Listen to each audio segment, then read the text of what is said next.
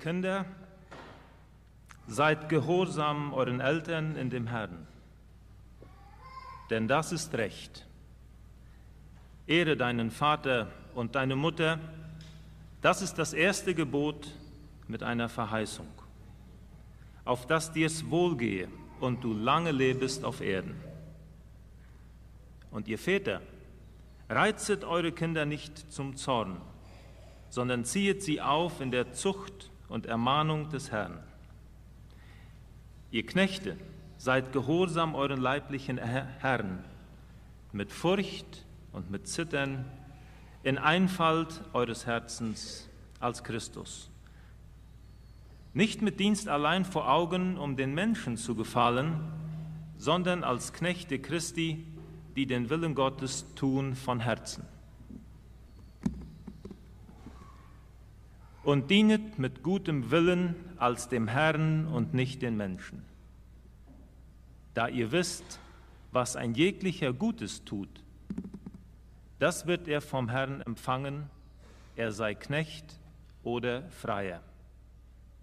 Und ihr Herrn, tut dasselbe gegen sie und lasset das drohen.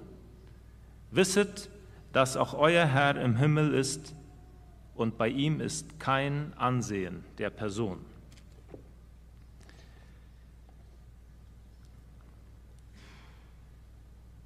In diesem Text steht ja schon alles drin. Was wollte man ihm noch hinzufügen? Wenn man diesen Text noch und noch mal liest, dann bekommt man alles schon auf die Hand, auf einem silbernen Tablett. Trotzdem wollen wir uns heute doch etwas mit diesem Text oder zumindest mit dem Thema dieses Textes befassen. Wir beten. Herr, du hast diese Welt in Händen, diese unruhige, tobende und sich auflehnende Welt. Diese Welt, die in Dunkelheit und Finsternis gefangen ist. Aber du bist hier bei uns und möchtest dein Licht hier hell leuchten lassen. Wir bitten darum, dass wir es sehen könnten, dass du uns lieb hast dass wir deine Kinder sein dürfen und dass wir fröhlich auch in die Zukunft blicken können, weil du mit deinem Frieden da bist und uns niemand und nichts aus deiner Hand reißen kann. Amen. Das Thema der heutigen Botschaft hat etwas ganz Besonderes an sich. Und dieses Besondere ist, niemand bleibt verschont.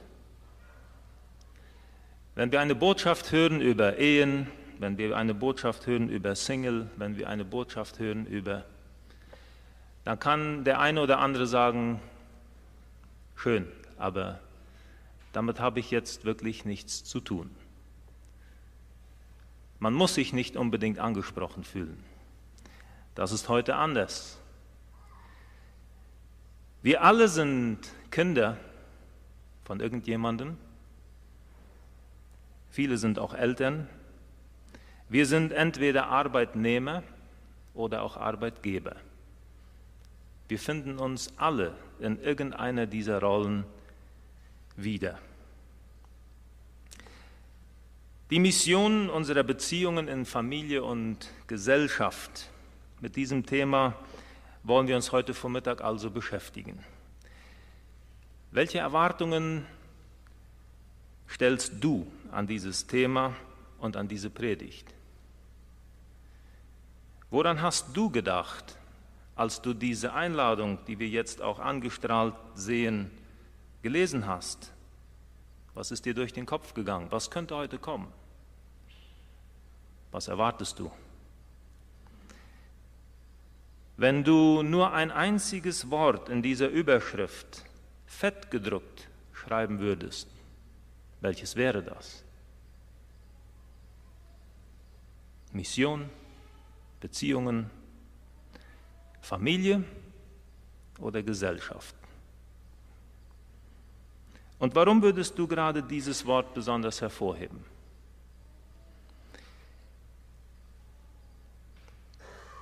Als kleiner Junge musste ich öfters zu den Nachbarn gehen. Damals war es noch üblich, dass man sich von den Nachbarn etwas borgte, wenn die Mutter etwas backen wollte. Vielleicht kennen das noch einige. Man ging nicht jeden Tag zum Supermarkt, man ließ sich mal ein Ei, mal zwei, mal ein bisschen Mehl.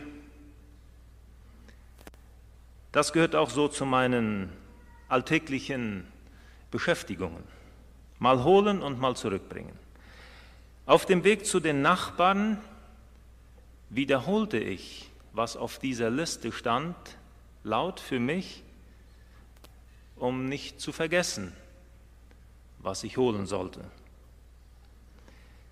Bei einer Gelegenheit, nachdem ich angekommen war und vor der Nachbarsfrau stand, hatte ich die Liste gar nicht mehr im Gedächtnis. Ich hatte sie bis dahin ständig aufgesagt und wo ich da war, nichts, alles weg. Ich konnte mich nicht mehr erinnern, was ich genau und wie viel von jedem ich holen sollte. Mir blieb also nichts anderes übrig, als nochmal heimzukehren und mir die Liste von meiner Mutter noch einmal vorlesen zu lassen damit ich meinen Auftrag oder mich an meinen Auftrag wieder erinnern konnte. Ähnliches passiert uns Erwachsenen manchmal auch. Wenn wir etwas Wichtiges hören, sei es in einer Predigt oder in einem sonstigen Vortrag, und wir nehmen uns vor, diese Erkenntnis umzusetzen. Das machen wir. Das habe ich für mich erkannt und das werde ich jetzt auch tun es letztendlich dann aber lassen, es nicht machen, aus welchem Grund auch immer. Es ist mein Gebet und auch mein Wunsch, dass wir heute ganz viel mitnehmen aus dem Text, den ich vorhin gelesen habe, Epheser 6, Verse 1 bis 9, dass wir ganz vieles mitnehmen und es auch umsetzen. Und wenn wir vergessen sollten, was wir uns vorgenommen haben zu verändern in unserem Leben, dass wir dann den Mut haben, unsere Bibel erneut in die Hand zu nehmen, um nochmal nachzuschauen, nochmal zu lesen und uns nochmal daran zu erinnern, was wir uns vorgenommen hatten zu verändern. Dass dieses, was wir hören, auch zur Veränderung unseres Leben, Lebensstils oder auch unseres Lebens führen kann. Zumindest etwas. Als mir das Thema für diese Predigt äh, gegeben wurde, fand ich die Formulierung sehr, sehr spannend. Die Mission unserer Beziehungen in Familie und Gesellschaft. Und das aus mehreren Gründen. Erstens, weil ich persönlich sehr viel Wert auf Beziehungen lege. Ich konnte schon in vielen Situationen erleben, wie eine stabile, gesunde Beziehung und Kommunikation dazu beigetragen haben, dass Probleme erst gar nicht entstehen mussten oder dass sie gelöst werden konnten und dass Missverständnisse aus dem Weg geräumt werden konnten, sei es unter Arbeitskollegen, mit Schülern, Studenten oder auch innerhalb der Familie.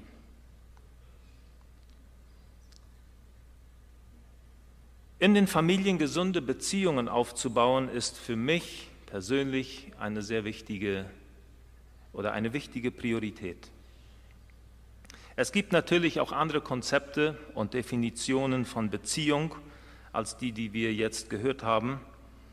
Beispielsweise, dass man eine gute Beziehung zu wichtigen Politikern haben muss, weil man sich daraus Vorteile und Begünstigungen ergeben könnten oder erfahren möchte.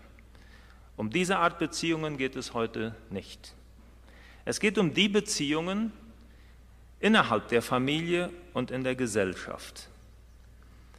Ein dänischer Familientherapeut namens Jesper Juhl nennt vier zentrale Werte, die in der Familie eine Richtschnur geben können.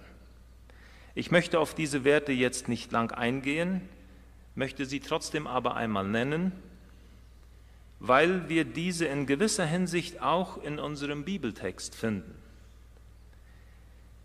Diese vier Werte heißen Gleichwürdigkeit, Integrität, Authentizität, Verantwortung. Ganz kurz die Bedeutung zu jedem dieser vier Werte. Die Gleichwürdigkeit bedeutet, dass die Gedanken, die Gefühle, die Reaktionen und auch die Träume des Kindes genauso ernst genommen werden sollten wie die der Erwachsenen. Zweitens, Integrität heißt, wenn man den eigenen Werten treu bleibt und dabei ehrlich und gerecht handelt. Wer Integrität besitzt, hat starke moralische Prinzipien und lebt auch danach. Man verhält sich anständig, aufrichtig, rechtschaffen, zuverlässig und vertrauenswürdig und ist nicht bestechlich. Drittens, Authentizität. Authentische Personen verstellen sich nicht. Sie geben sich, wie sie sind. In ihren Werten, sind ihren Werten und Gedanken treu. Und viertens, Verantwortung. Verantwortliche Personen stehen gerade für die von ihnen getroffenen Entscheidungen und für ihr Handeln. Das ist verantwortlich sein. Ein zweites Element, das meine Aufmerksamkeit in dieser Überschrift erfasste, war das Wort Mission. Dieser Begriff hat auch mehrere konnotative Bedeutungen. Im frommen Sprachgebrauch bringen wir ihn in Verbindung vor allem mit Wortverkündigung und der Völkern, die von Gott noch nichts wissen. Interessanterweise, so habe ich es zumindest ähm, in mehreren Quellen gefunden, kommt das Wort Mission selbst in der Bibel gar nicht vor. Wer da, ein, wer da andere Informationen hat, kann mich gerne nachher darauf hinweisen. Wir finden in der Apostelgeschichte die Berichte zwar von den Missionsreisen des Paulus, aber der Begriff Mission ist nicht vorhanden. Aus dem Kontext heraus wird aber klar, dass es sich um einen geistlichen Einsatz handelt, bei dem es darum geht, Menschen für Gott zu gewinnen. Aber nicht aus eigener Initiative, sondern weil Gott gesandt hat. Mission bedeutet also, eine verpflichtende Aufgabe zu haben oder einen ehrenvollen Auftrag zu erfüllen. Das ist Mission, Aufgabe und Auftrag. Ich führe den Gedanken dieses Begriffes Mission noch etwas weiter aus, bevor ich mich dann auf, die, auf den Inhalt beziehe.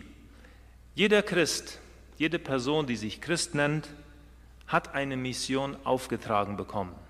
Alle. Und das bedeutet nicht zwingend, dass jeder Christ als Missionar in die weite Welt gehen muss. Nein, eine Mission kann auch ganz anders aussehen. Gott war von Anfang an ein sendender Gott. Er hat immer wieder Personen erwählt und zu einer bestimmten Aufgabe berufen. Das konnten Engel sein, das konnten Propheten sein, letztendlich auch Jesus Christus selbst und seine Jünger. Gottes Ziel war, dass sein Herzensanliegen an die Menschen weitergegeben wurde. Und dieses Herzensanliegen ist, ich liebe euch und ich möchte eine Beziehung zu euch haben.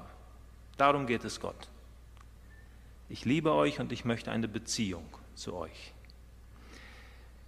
Mission ist eine Aufgabe, die das ganze Leben eines Christen umfasst und es wird unser Lebensstil. Und das ist nicht etwas für wenige besonders gute Christen. Nein, es ist eine zentrale Aufgabe für jeden, der die gute Nachricht kennt. Manch einem es ist mir auch schon so gegangen, der hört, dass Freiwillige für einen missionarischen Einsatz gesucht werden, dass man Leute ins Ausland schicken will, dem wird das Herz ganz schwer. Und er singt innerlich mit voller Überzeugung das Lied von der Gruppe Nimm zwei mit, das heißt Sende mich. Vielleicht kennt das jemand. Kurzes Lied, eine Minute und 35 Sekunden. Der Text geht so. Einsame Kinder, betrogene Mütter, jeder Mensch braucht einen, der ihn versteht. Gebrochene Herzen, verbitterte Seelen, ein stummer Schrei nach Liebe, der durch die Erde weht. Und ich spüre deinen Tränen, Gott. Nein, mir ist das nicht egal. Was peinlich ist zu sagen, das ist die Antwort und die ist so banal, Herr, hier bin ich. Herr, hier bin ich, ja, sende meinen Pastor denn er wird schließlich auch dafür bezahlt. Ein Lied, das so tiefgründig und ernst anfängt und so endet, dass wir letztendlich doch gar nicht bereit sind zu gehen. Warum haben wir Angst vor möglichen Aufträgen von Gott? Weil wir uns nicht vorbereitet fühlen aber Gott schickt niemanden unvorbereitet in den Urwald. So ist Gott nicht. Auch die Jünger Jesu fingen ganz klein an. Sie wirkten erst in ihrem Umfeld, da wo sie die Nöte sahen. Dann übernahmen sie Aufgaben in der ersten Gemeinde in Jerusalem. Und erst später gingen sie nach Judäa, nach Samaria und in die weite Welt. Und Gott sei Dank ist das auch heute noch so. Gott erwartet von niemandem etwas Unmögliche, Unmögliches. Er führt uns schrittweise in unsere Aufgaben hinein und begleitet uns. Er lässt uns nicht allein. Und so wie die Jünger im Kleinen anfangen, angefangen haben, so dürfen wir das auch. Und es fängt in der Familie an. Mission fängt in der Familie an und zieht dann größere Kreise. Mein Auftrag ist, mein erster Auftrag ist in der Familie. Dann meine Arbeitsstelle, die Gesellschaft, in der ich lebe und dann meinetwegen auch darüber hinaus. Aber mein erster Auftrag ist immer mein Heim, meine Familie, meine Frau, meine Kinder. Da fängt alles an. Ich möchte diesen Text noch einmal nach der Hoffnung für alle Übersetzung lesen. Ihr Kinder gehorcht euren Eltern. So erwartet es der Herr von euch, mit dem ihr verbunden seid. Ehre deinen Vater und deine Mutter. Das ist das erste Gebot, das Gott mit einer Zusage verbunden hat damit es dir gut geht und du lange auf dieser Erde lebst. Ihr Väter behandelt eure Kinder nicht ungerecht, sonst fordert ihr nur ihren Zorn heraus. Eure Erziehung soll vielmehr in Wort und Tat zu Gott, dem Herrn, hinführen. Ihr Sklaven, gehorcht euren irdischen Herren, ehrt und achtet sie. Dient ihnen so aufrichtig, als würdet ihr Christus selbst dienen. Tut dies nicht nur vor ihren Augen, um von ihnen anerkannt zu werden, ihr sollt vielmehr als Diener von Christus bereitwillig und gern den Willen Gottes erfüllen. Arbeitet mit Freude als Christen, die nicht den Menschen dienen, sondern dem Herrn. Denn ihr wisst ja, der Herr wird jedem für seine guten Taten den verdienten Lohn geben, ganz gleich, ob, Sklave, ob er Sklave ist oder frei. Auch ihr Herren sollt eure Sklaven behandeln, wie es Gott gefällt. Schüchtert sie nicht mit Drohungen ein. Denkt immer daran, dass ihr denselben Herrn im Himmel habt wie sie. Vor ihm, also vor Gott, sind alle Menschen gleich.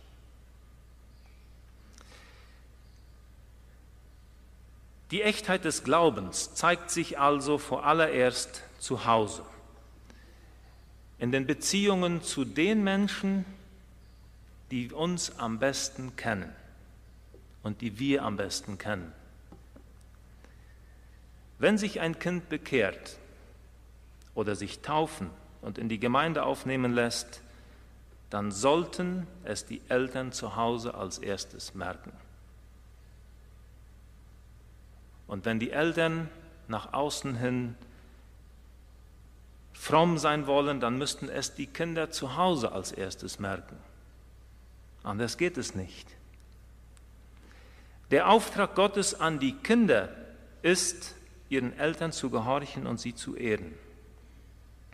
Wenn Kinder, wenn Kinder ihre Eltern gehorchen, ist das ein Zeichen dafür, dass sie Gott gehorchen.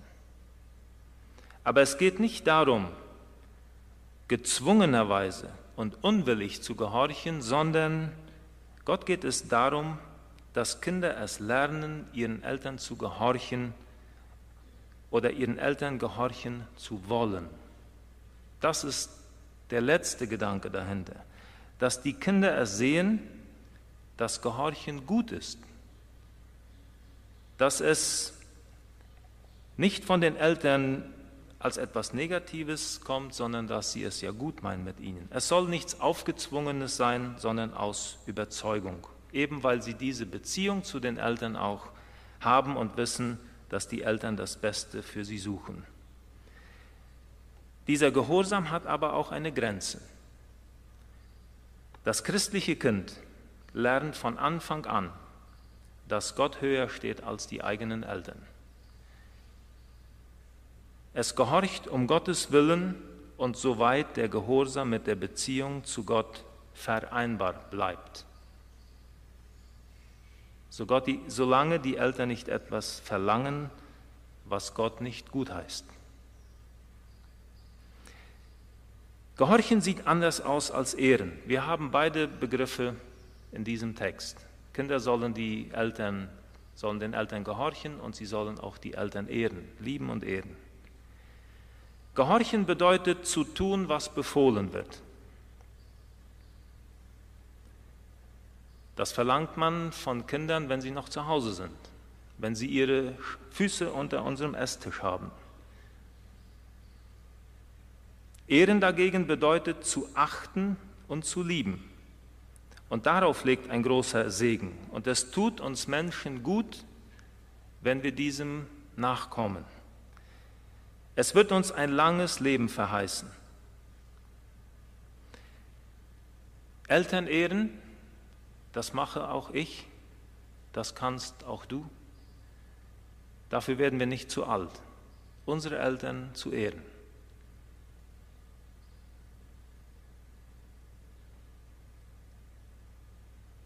Wer seine Eltern ehrt, dem wird ein langes Leben versprochen und dem wird es gut gehen. Und wenn es den Menschen gut geht, dann wird es auch in der Gesellschaft gut gehen. Und an dieser Stelle wird für mich deutlich, dass die gesunde Familie, es wird nochmal betont, dass die gesunde Familie das Fundament einer Gesellschaft ist. Die Verantwortung liegt hier aber nicht nur auf Seiten der Kinder. Das wird daraus ersichtlich, dass Paulus gleich im Anschluss an diese Aufforderung, den Eltern zu gehorchen und sie zu ehren, auch eine Aufgabe an die Eltern hat. Ganz explizit nennt er den Vater. Und es wird deutlich, dass Eltern und Kinder eine gegenseitige Verantwortung haben. Die Kinder sollen ihren, ihre Eltern selbst dann ehren, wenn sie fordernd und ungerecht sind. Ehren nicht gehorchen. Ehren. Und Eltern sollen liebevoll für ihre Kinder sorgen, selbst wenn diese ungehorsam und frech sind. Der Idealfall ist natürlich, wenn Eltern und Kinder rücksichtsvoll und liebevoll miteinander umgehen. Wenn Kinder und Eltern die Interessen des anderen genauso hochstellen wie die eigenen. Wenn sie sich also gegenseitig unterordnen, das haben wir in der vorigen Predigt gehört von der Ehe. Gegenseitige Unterordnung. Das ist hier vielleicht ein bisschen schwierig, weil wir haben auch hierarchische Strukturen zu beachten. Wir Eltern sind zuständig für die Kinder, wir haben die Verantwortung für sie. Aber eine gegenseitige Unterordnung könnte auch sein, dass wir den anderen wahrnehmen in seinen Bedürfnissen. Es ist uns Eltern nicht gestattet, die Kinder ungerecht zu behandeln oder sie zum Zorn zu reizen. In anderen Worten, wir sollen nicht ständig an unseren Kindern herumnörgeln oder sie sogar unterdrücken, denn dadurch wecken wir ein aggressives Verhalten in ihnen. Und das ist gegen, ist gegen Gottes Ordnung. Wir Eltern selbst stehen ja unter der Autorität Gottes. Und das Kind ist ein Geschöpf Gottes, genau wie wir. Und es ist uns anvertraut. Wir sollen uns dieser Erziehungsaufgabe als Auftrag Gottes bewusst sein. Das ist die Mission für die Eltern in der Familie. Vielleicht sollten wir Eltern uns manchmal einige Fragen stellen. Ich möchte einige zitieren hier. Vielleicht hilft es uns bei der Entscheidungsfindung, wenn wir an die Erziehung und an unser Handeln an unseren Kindern äh, zweifeln oder wenn wir überlegen, wie wir das machen werden. Wir könnten uns fragen, wie erzieht Gott? Wie weist Gott mich zurecht? Wie straft er wenn er mal straft. Wie viel Geduld hat Gott mit mir? Wie steht es mit seiner Liebe zu mir und mit seiner Vergebung? Wie ermahnt er mich angesichts meiner Fehler? Das sind einige Fragen, die wir uns mal stellen könnten, wenn wir an unsere eigene Erziehungsarbeit denken. Die Eltern haben die Aufgabe, den Auftrag, die Mission, was immer wir für ein Wort benutzen möchten, ihren Kindern den Weg zu zeigen, zu zeigen und nicht den Weg vorzusagen. Das ist eine so einfache Formel und oft doch so schwer zu erfüllen. Kinder machen nämlich nicht das, was wir sagen. Kinder machen das, was wir auch tun.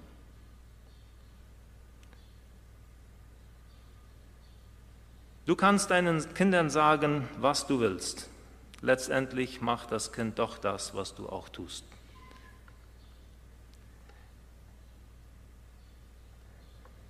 Natürlich gibt es da auch die Gnade für die Kinder und viele Kinder machen die Fehler, die ihre Eltern gemacht haben, nicht mehr.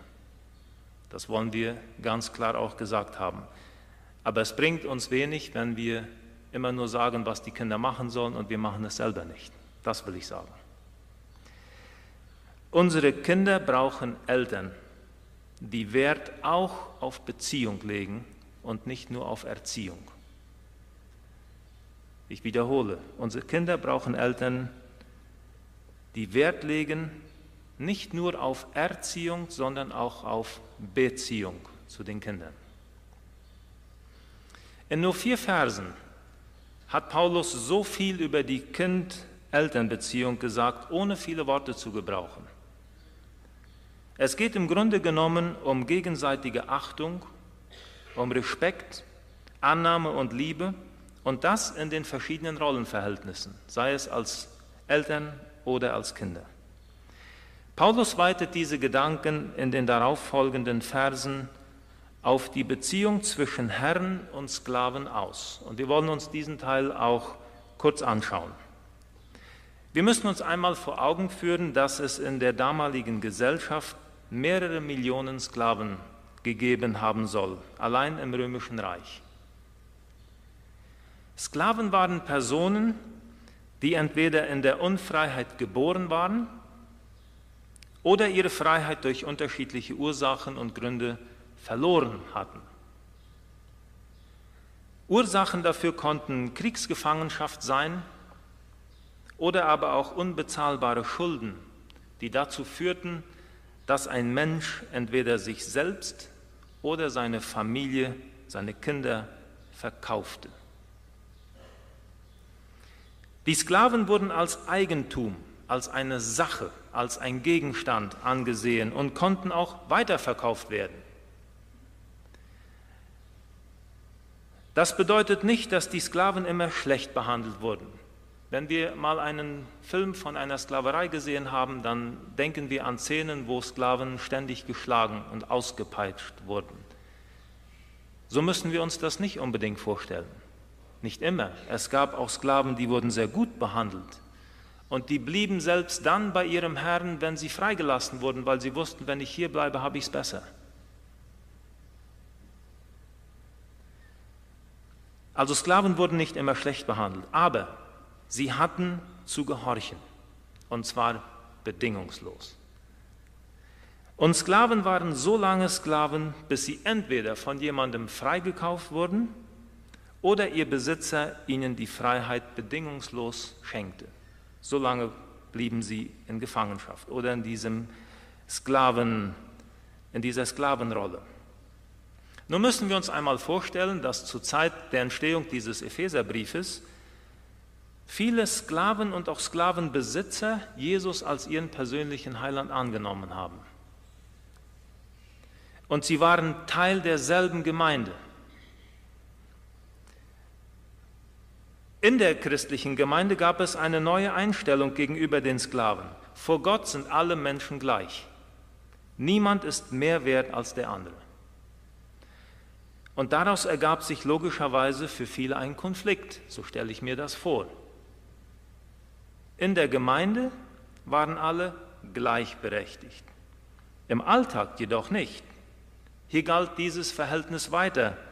Der eine herrscht, der andere wird beherrscht.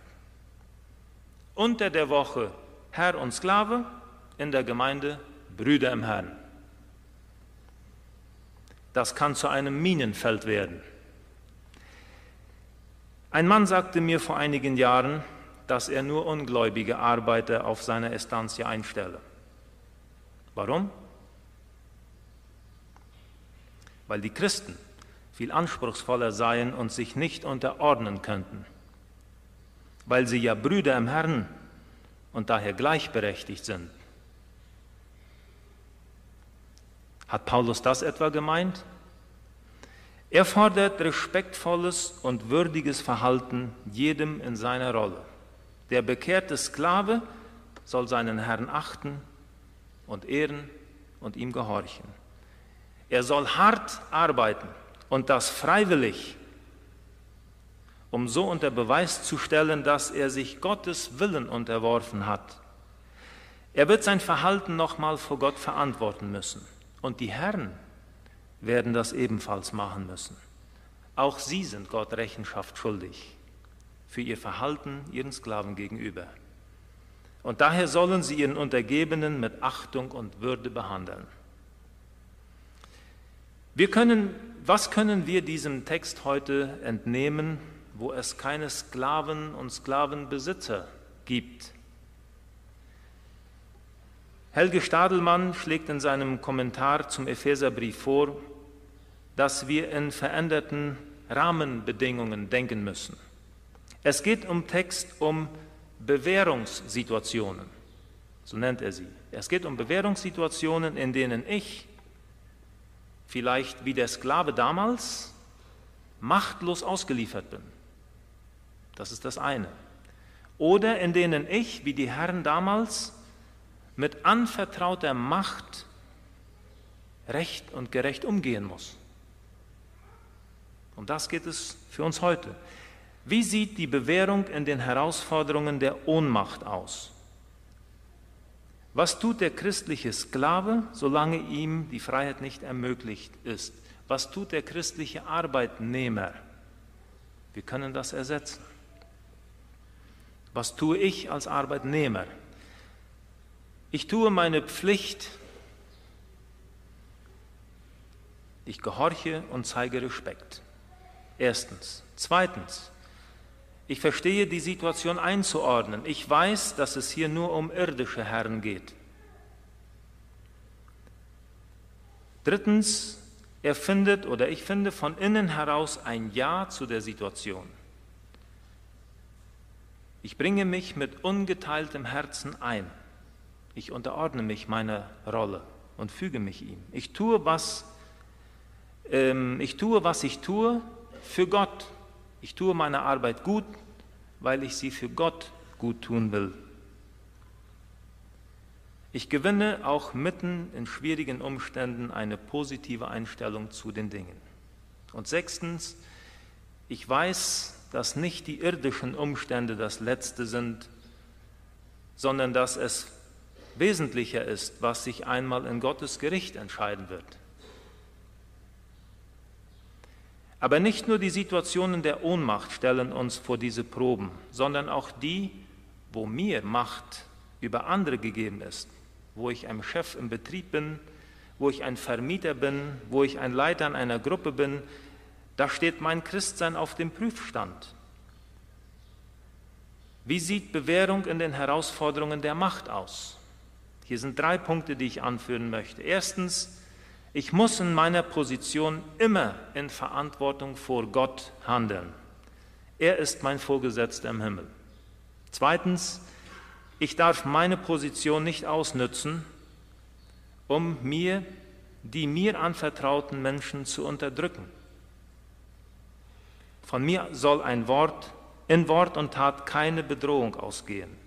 Ich bin auch für das Wohl meiner Arbeiter zuständig und verantwortlich. Und drittens, ich will die Würde der mir unterstellten Menschen achten, denn ich weiß, vor Gott sind wir alle gleich. Gott hat mir als Christ einen ganz besonderen Auftrag gegeben, eine Mission. Diese fängt in der Familie an der Auftrag an das Kind ist, seinen Eltern zu gehorchen, solange es unter ihrer Verantwortung steht und immer dann, wenn dieser Gehorsam nicht bedeutet, gegen Gottes Willen zu verstoßen. Die Eltern lieben und ehren ist der Auftrag an uns alle. Der Auftrag an die Eltern ist, ihre Kinder bedingungslos zu lieben und sie nicht als Eigentum zu betrachten, sondern als von Gott anvertrautes Gut mit welchem wir verantwortungsbewusst umgehen sollen. Unsere Launen, unseren Ärger, unsere Frust haben wir als Eltern nicht an unseren Kindern auszulassen. Der Auftrag Gottes an mich beschränkt sich aber nicht nur auf die Familie und auf den Bau der Beziehungen in der Familie, sondern geht weiter. Und der nächste Schritt ist der Bau gesunder Beziehungen in meinem unmittelbaren Umfeld zu den Personen, mit denen ich täglich zu tun habe. Der erste Platz, wo das gemacht werden kann, ist mein Arbeitsplatz. Auch da habe ich eine Aufgabe als Arbeitnehmer oder als Arbeitgeber.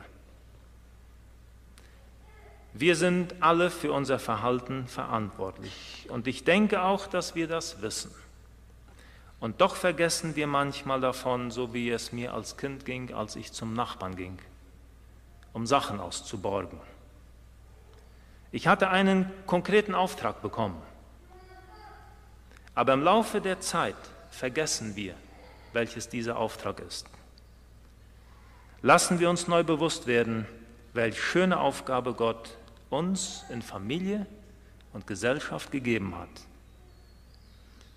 Ich möchte mit ein paar abschließenden Worten dann abrunden. Dieser Text aus Epheser 6, 1 bis 9, als ich ihn so studierte, da fielen mir fünf Worte auf und ein, die alle mit G anfangen. Irgendwie so ein 5G-Prinzip. Das erste G steht für Gehorsam. Kindern, Kinder den Eltern und Arbeitnehmer den Arbeitgeber gegenüber. Und wir alle Gott gegenüber. Das zweite G steht für Gebot. Kindern, die ihren Eltern Gehorsam leisten und sie ehren, denen wird es gut gehen. Das dritte G steht für Gerechtigkeit. Eltern sollen ihre Kinder gerecht behandeln und dasselbe gilt auch für die Herren ihren Untergebenen gegenüber. Das vierte G steht für Gleichheit. Wir sprachen vorhin von Gleichwürdigkeit. Vor Gott sind wir alle gleich und ohne Ansehen der Person, Kinder wie Eltern, Arbeitgeber wie Arbeitnehmer. Und das fünfte G steht für Glaubwürdigkeit. Ein vorbildlicher und integrer Lebenswandel ist wichtig. Das, was ich sage und das, was ich tue, muss stimmig sein. Ich schließe mit folgendem zusammenfassenden Gedanken, der den Inhalt dieser Predigt zusammenfasst. Gegenseitige Achtung und Respekt ist das Fundament einer gottgewollten Beziehung, unabhängig von unserer Position in Familie und Gesellschaft. Darin möge Gott uns helfen. Amen.